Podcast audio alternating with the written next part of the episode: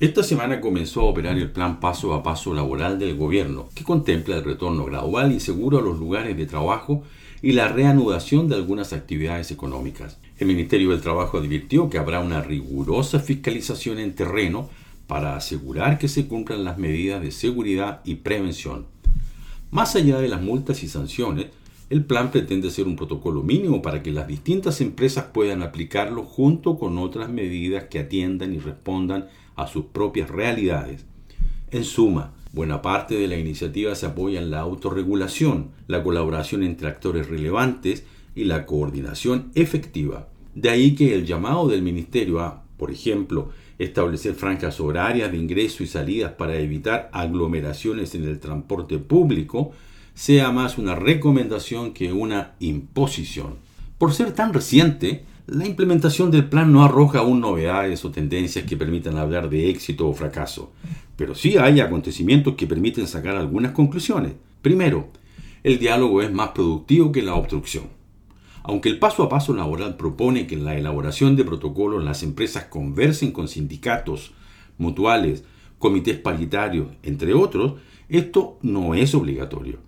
Sin embargo, uno observa la alianza entre la Cámara Chilena de la Construcción y tres importantes centrales sindicales y entiende por qué el sector ha dado pasos importantes para ya empezar a retomar proyectos hasta ayer paralizados. Los municipios y los malls han estado dialogando para acordar quiénes pueden abrir sus puertas y quiénes deben esperar. Segundo, las buenas maneras logran más apertura. La CUT volvió a arremeter contra el plan su presidenta dio una entrevista en la que más resonó la indignación por no haber sido consultado que las razones por las que el protocolo expone a los trabajadores. En cambio, las declaraciones de algunos dirigentes sindicales de CCU, Lipigas y Embotelladora Andina, sensatas y explicativas, permiten empatizar con la inquietud de trabajadores con el retorno laboral. Por último, no aportan las malas prácticas, una denuncia anónima terminó en la clausura de la tienda HM en Casa Costanera. Había aglomeración de clientes y trabajadores con permisos de comunas en cuarentena. En Falabella, Parque Arauco, también se vio esto último. Y otro ejemplo, un empresario fue captado en video transportando a un trabajador en la maleta de su auto.